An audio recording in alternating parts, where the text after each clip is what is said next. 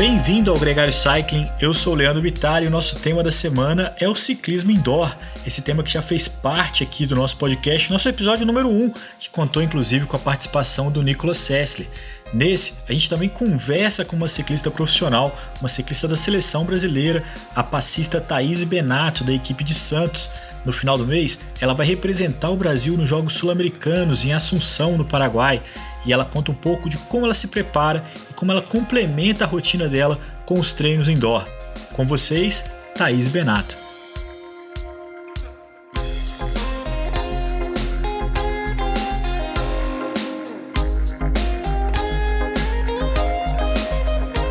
Gregário Cycling Podcast é apresentado por Ciclorotas SP CCR, um projeto feito por ciclistas para ciclistas. Jungle e Ultra Coffee, a combinação que eleva sua performance. Plant Power, perform your best. Ciclovia do Rio Pinheiros, a ciclovia que revoluciona o jeito de pedalar em São Paulo. Saiba mais sobre nossos parceiros na descrição deste podcast.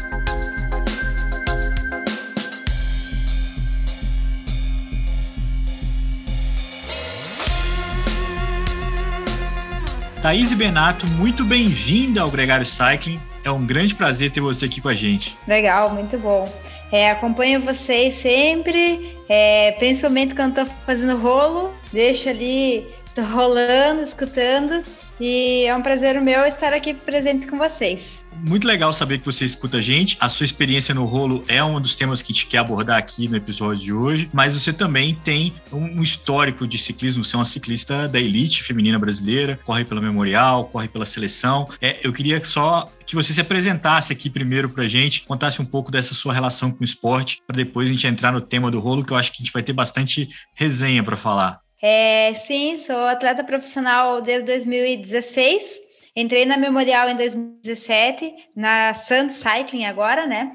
E sigo até hoje na equipe. É, esse ano entrego a seleção com a modalidade de estrada e de pista. Atualmente vinha, veio do Campeonato Pan-Americano de Pista e a próxima competição, que até semana que vem a gente já vai estar se concentrando, serão os Jogos Sul-Americanos. Então a gente vai passar por. É, a gente vai passar por um período de treino no Rio e aí a gente viaja para o Paraguai. Então, esse ano foi bem tumultuado aí, bastante competições vindo. Thaís, para quem está te conhecendo agora, qual é a tua especialidade, seja na estrada ou seja na pista? Eu sou passista. No entanto, que os meus melhores resultados foram esse ano fiz terceiro na prova de contrarrelógio o ano anterior fiz segundo no brasileiro, né? Na prova no brasileiro de contrarrelógio, esse ano terceiro, ano passado segundo, e ano passado na prova de resistência também. Então, tanto na modalidade de estrada, que para mim, quanto mais dura a prova, melhor. É, na pista eu faço as provas mais longas, perseguição, pontos, essas provas de resistência um pouco maiores. Agora, você tá, seu sotaque é, é característico, é, apesar de você correr pela equipe de Santos, você é do Paraná. Moro em Curitiba, nasci aqui, moro aqui, treino aqui. A gente viaja para competir, mas tudo que acontece é aqui. E dessa experiência de treino, é, quando que o, o rolo chegou? Quando que o ciclismo indoor começou a ser uma possibilidade para você? Bom, é, como a maioria dos atletas hoje, poucos, na verdade, atletas conseguem só treinar, comer, dormir, né? Eu atuo como coordenadora numa academia, tenho alguns alunos de personagens, sou formada em educação física, então isso acabava me limitando um pouquinho os tempos de treino. E muitas vezes eu precisava começar o treino 5 horas da manhã. Curitiba, frio, chuva. É, em 2018 eu falei, estava começando a surgir os rolos interativos. Eu falei, ah, vou experimentar. É, vou correr o risco aí, vou pegar um rolo. Na época era caro, não tão caro quanto hoje, mas caro para ser um rolo. e aí eu lembro que eu peguei um, um rolo bom, um fluxo, um táxi, é, e já era 6 mil. Eu falava, pô, é um investimento, mas hoje está 10. Então, aí eu falei, vou, vou experimentar. E em 2018 peguei o rolo e eu fazia alguns treinos na semana. É, quarta era um dia mais difícil para ir para a estrada, então eu acabava fazendo rolo, mas era eventual. Aí entrou a pandemia, é, e na, na, pandemia, assim, a gente foi proibido assim, de sair. A equipe falou: ah, a gente não quer que vocês corram um risco na estrada por questões de dentes. É, então, se vocês puderem treinar indoor, é melhor. Aí todo mundo acreditava que a pandemia ia durar 15 dias, né? Aí eu falei: não, beleza, 15 dias de treino no rolo, tranquilo. Aí eu, todo atleta, eu acredito, é movido a desafios. Aí eu falei assim: eu vou fazer toda a pandemia no rolo. 15 dias, vou fazer 15 treinos. Tá, começou.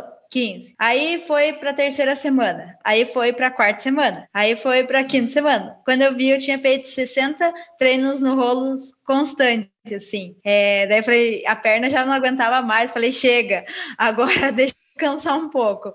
Então a pandemia, assim, veio para me mostrar ah, para entrar no rolo, assim, entender o que, que era o treinar no rolo e o que, que era um treinar na estrada, porque é diferente, não adianta, não é a mesma coisa. Então a gente precisa saber o que é o nosso corpo no rolo e o que é o nosso corpo na estrada. E você usava o rolo solto antes de usar o, rolo de treino, o rolo em casa, é, para aquecer antes da prova, na pista ou coisa desse tipo? Sim, inclusive eu uso o rolo até hoje, né?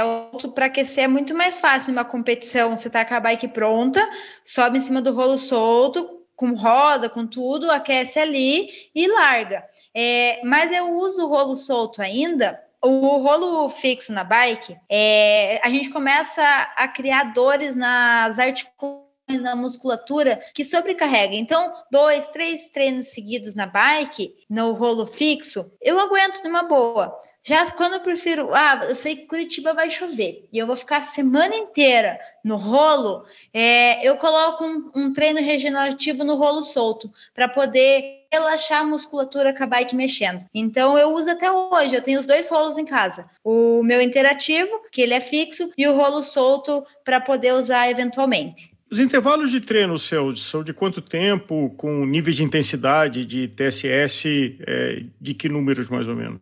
Ah, depende. Eu faço todos os treinos no rolo, assim, desde treinos intervalados aeróbicos ali, um pouco mais, é, ah, um, um, estímulo de força no rolo, onde a gente não coloca tanta intensidade. Se coloca só uma cadência menor, eu faço. E agora os treinos que eu gosto de fazer no rolo é para chegar no limite mesmo. É, ali acima de 100%, até treino de sprint no rolo você consegue levar ali 30 segundos a máximo, você consegue levar. E eu gosto de fazer esses treinos, porque é aquele momento onde você não vai ter um carro atravessando, você vai estar segura, sabe que você pode chegar ao seu limite.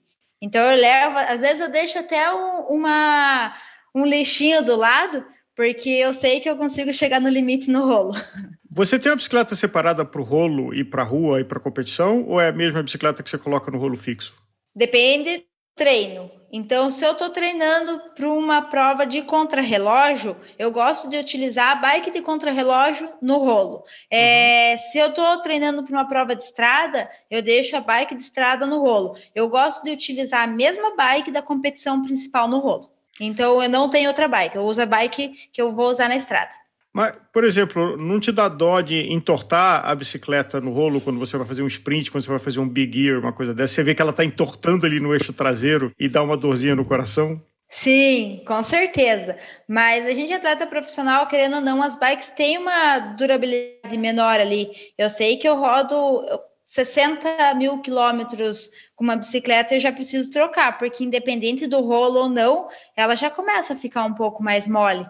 Eu rodo em média de 20 a 22, 24 mil no ano. Então, três anos é o suficiente uma bike para mim. E aí eu já sei que está na hora de vai começar uma base nova para o quarto ano, eu já preciso trocar de bike. Leandro, então... não se faz mais bicicleta como antigamente. 60 mil quilômetros não é nada, né? Pra você ter que trocar uma bicicleta, assim, é uma volta no fim de semana, deu 60 mil quilômetros. Pois é, não. O meu carro, por exemplo, eu troco bem antes disso. Ô, Thaís, me, me corri se eu estiver enganado, mas você tem conseguido excelentes resultados no, no, passado recente, vamos dizer assim. Você acabou de falar dos uhum. últimos campeonatos brasileiros e tal. Você associa isso com a sua experiência no rolo, ou, ou isso era uma evolução natural que você teria é, começando no ciclismo de, de 2016 para cá, e o rolo só veio complementar isso? Eu acho que duas coisas. É normal eu evoluindo. É, uma eu estou cada vez mais me dedicando ao ciclismo. Então, eu cada vez mais deixo meu tempo voltado para bike. É, com os resultados aparecendo, querendo ou não, você vai se dedicando mais, vai aparecendo novos apoiadores. Então, assim, antes eu saía na estrada duas vezes na semana, era mais duas vezes de rolo. É, agora eu já consigo deixar todas as minhas manhãs livres para treinar. Então, é normal uma evolução.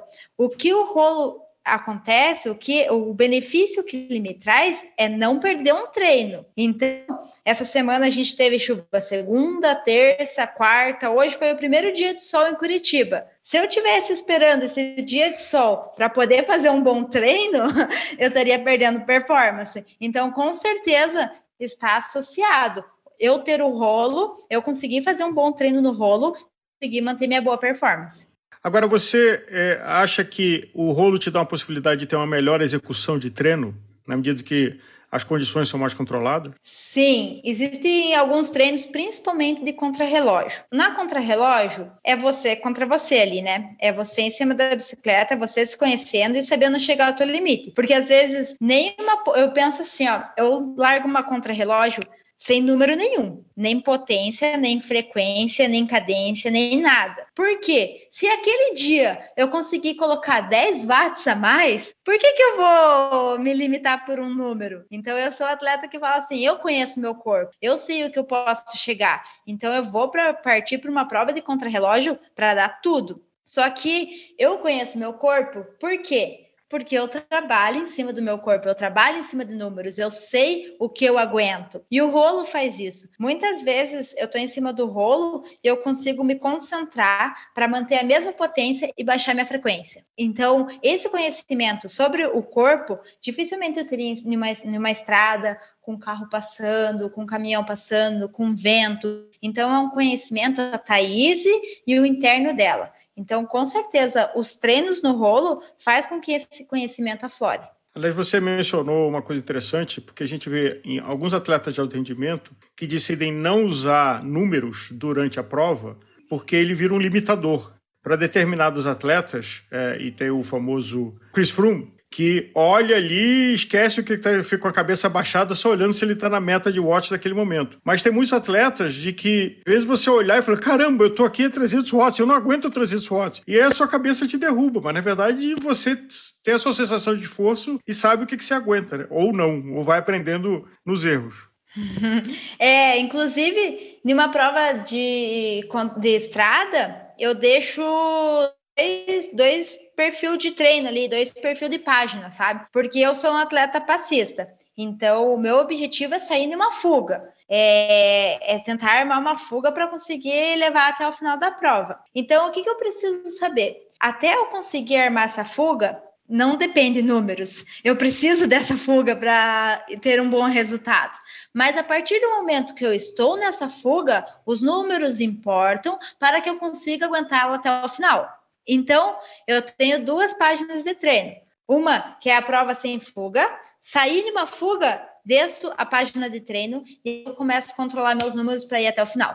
Thaís, é, como é o, o, o, teu espaço de treino indoor? A gente fez o terceiro andar, né? É um sobrado, e aí a gente fez só para deixar para treinar. Então é um espaço onde a gente tem, é, a gente conseguiu abriu o máximo que tinha de ventilação, assim, então colocou todas as janelas, deixou bem aberto.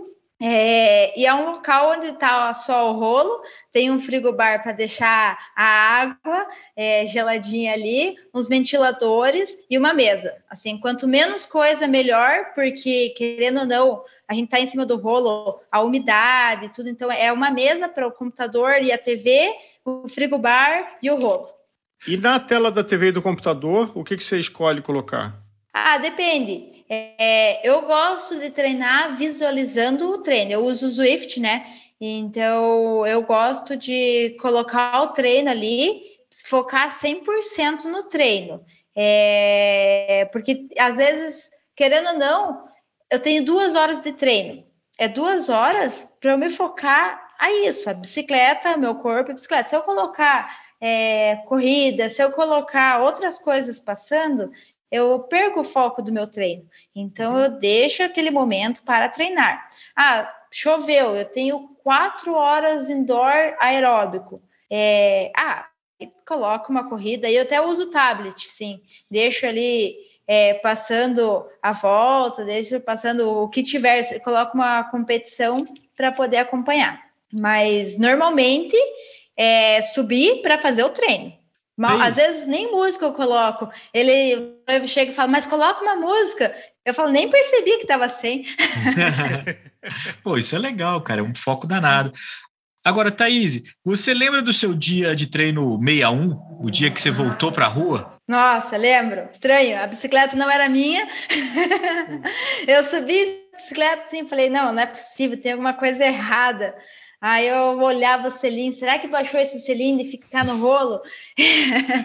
é, mas eu aí eu fiquei um tempo, aí eu preferi ir para uma estrada mais calma, porque eu lembro que eu estava insegura de andar na bicicleta. Mas de todo a, o conhecimento, toda a habilidade que eu tenho, eu estava insegura de sair para a estrada. É, então eu fui para uma estrada mais tranquila, onde não tinha muito movimento de carro, para poder me sentir melhor em cima da bicicleta. E o retorno ao pelotão, o retorno ao competir e tudo mais, como é que foi essa, essa volta pós-Covid? Desbloqueia rápido, atleta. É, é que eu sou assim, é, eu não vejo muita necessidade de arriscar nenhum treino, mas chega na hora da prova, baixou a bandeira, esquece. Eu vou descer a um milhão e vou fazer. Então, assim, ó, é, eu lembro que a gente ficou um pouco inseguro de treinar em pelotão por um certo tempo. Era questões de Covid, era questões de insegurança mesmo, porque nenhum pelotão corre o risco de tombos. Então, como nós dois treinamos juntos, saí eu e meu noivo. Então, a gente ficou treinando só nós, assim. E aí, quando realmente, se você estranha saber andar na roda ali, saber cuidar para não cair, um freou e outro, então realmente são coisas que assim, ó, eu vejo muito legal. Você pode ter uma baita evolução em cima de um rolo, mas se você não tiver a habilidade de andar na bicicleta, de andar em um pelotão, de se proteger, você não consegue fazer a força que você treinou no rolo em cima de uma prova. Então é muito importante isso. É, às vezes eu tô na estrada, eu e o Gregory, eu vejo uma pessoa andando lá na frente, eu falo, aquele treina no rolo, pode ter certeza. Porque aí muitas vezes eu chego e eu gosto de ensinar as pessoas. Então eu falo, olha, me observa pedalando. Nem conheço a pessoa, mas eu falo, ó, me observa pedalando. Tá vendo quanto de energia está gastando à toa? Olha a tua bicicleta, olha como ela precisa mexer para você jogar ela para frente. Então eu muitas vezes falo, eu falo, tenho certeza que você treina no rolo ou que você faz aula de spinning, né? Eles, é, como que você sabe? Ah, eu conheço.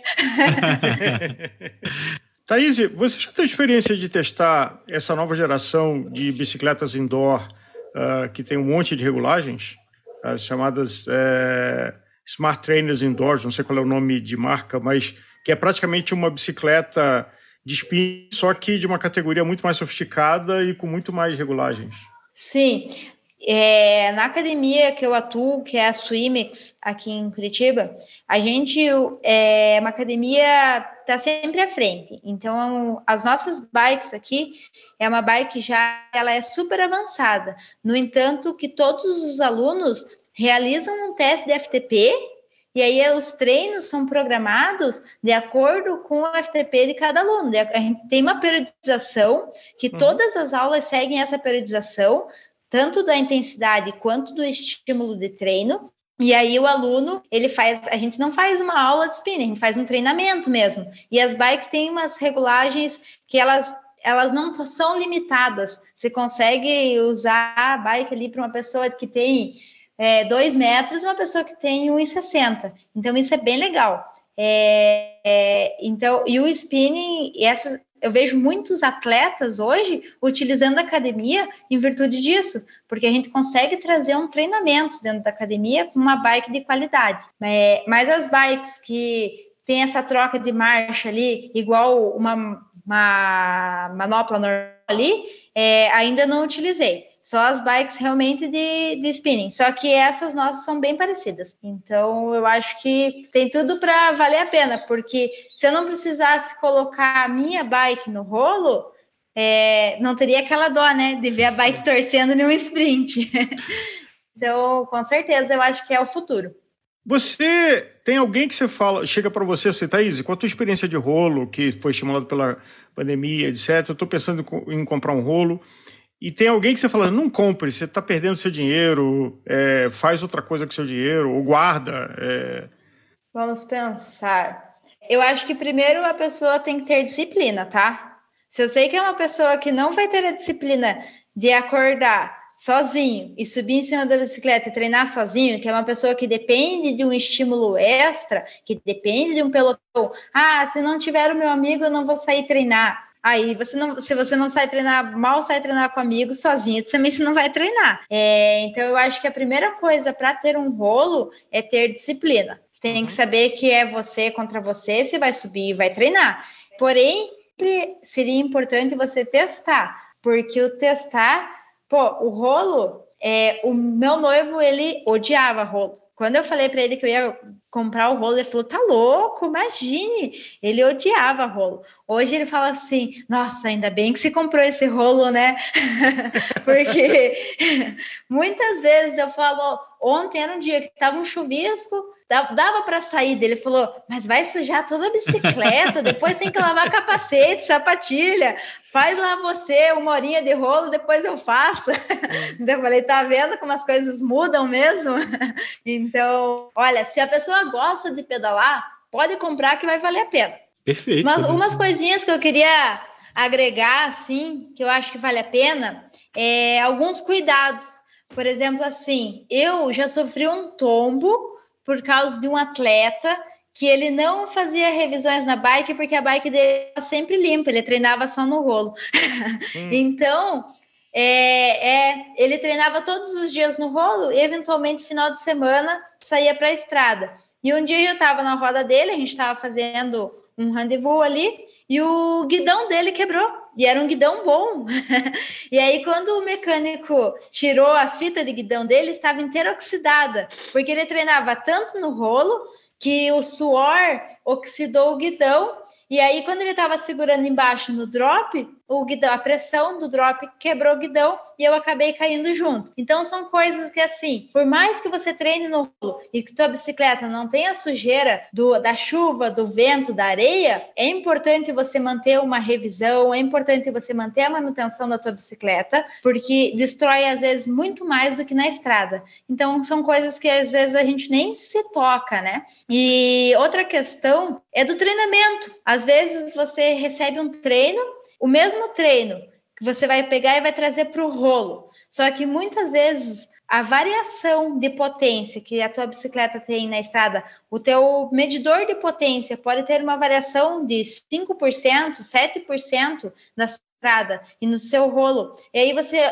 entra no rolo e fala assim: "Nossa, não é possível não consigo treinar no rolo. É muito mais difícil treinar no rolo, porque o teu FTP do rolo pode ser diferente do teu FTP da estrada. Então é uma variação ali que às vezes é 10 watts, mas é 10 watts num tiro de 8 minutos que você não aguenta, num tiro de 12 minutos que você não aguenta levar. Então são cuidados que assim é, vale a pena você fazer um teste de FTP na estrada, um teste de FTP no rolo um teste FTP na bike de estrada, um, um teste FTP na bike de contrarrelógio, que são variações que podem te desestimular, achando que é impossível continuar o treino, fazer o treino, que teu treinador tá louco, mas às vezes a variação tá no teu medidor mesmo. Então, coisas que, assim, é importante essa associação com o rolo e a estrada.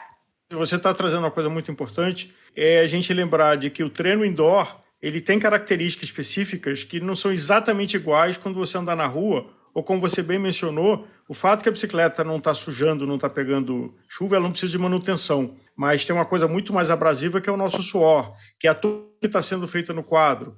E a gente está aprendendo com isso, porque eu acho que de pouco tempo para cá que o rolo se popularizou, eles ficaram melhores, conectados, com o medidor de potência embutido. Estamos só no começo, eu acho que tem muita coisa interessante tem gente que fala até que o Swift já podia fazer realidade virtual desde a primeira geração, né? Mas eu não consigo imaginar alguém treinando com aquele capacete de óculos virtual na cabeça, mas sei lá. É, mas o Jay Vine lá, o australiano, já mostrou que dá pra, dá pra trazer muito no, do virtual pra realidade, né? Ele veio do Swift Academy lá e ganhou duas etapas na volta, então nada melhor do que ele para mostrar pra gente que o rolo dá para treinar. Treinar e vencer.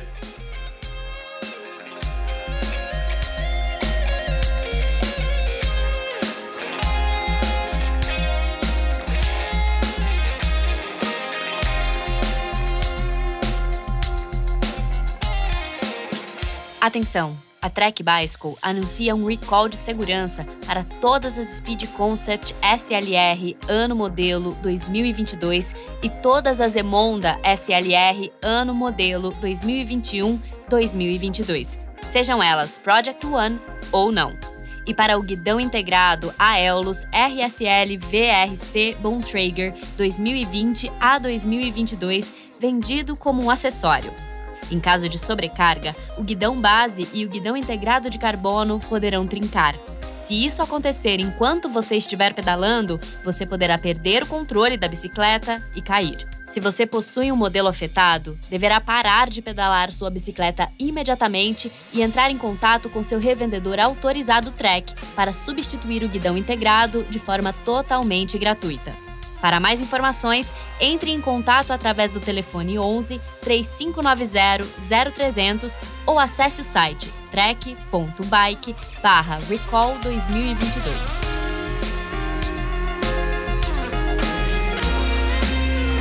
Você acabou de ouvir a Thaís Benato no episódio Indoor. Esse episódio conta também com a participação do treinador Cláudio Tonon e de uma convidada internacional, a Alicia Serg, ela é diretora de marketing da Zwift e comenta pra gente o projeto da Zwift Academy, o plano da empresa que revela ciclistas anualmente e que permite a eles um contrato profissional ou com a Canyon SRAM entre as mulheres ou com a Alpecin da Canic entre os homens. Esse projeto é o que revelou o Jay Vine, o ciclista que venceu recentemente duas etapas da Volta da Espanha. Uma conversa muito legal que já está disponível no seu player de podcast favorito e também no nosso canal no YouTube. Muito obrigado a você que chegou até aqui. O Gregário Cycling é um programa semanal, mas quase todos os dias tem podcast novo no nosso feed de podcast. Sigam a gente no seu player favorito. Sigam também a gente no Instagram, interajam conosco. É sempre muito legal essa troca, sempre surgem boas conversas e ótimos temas para os nossos próximos podcasts. Um grande abraço para você e até a próxima.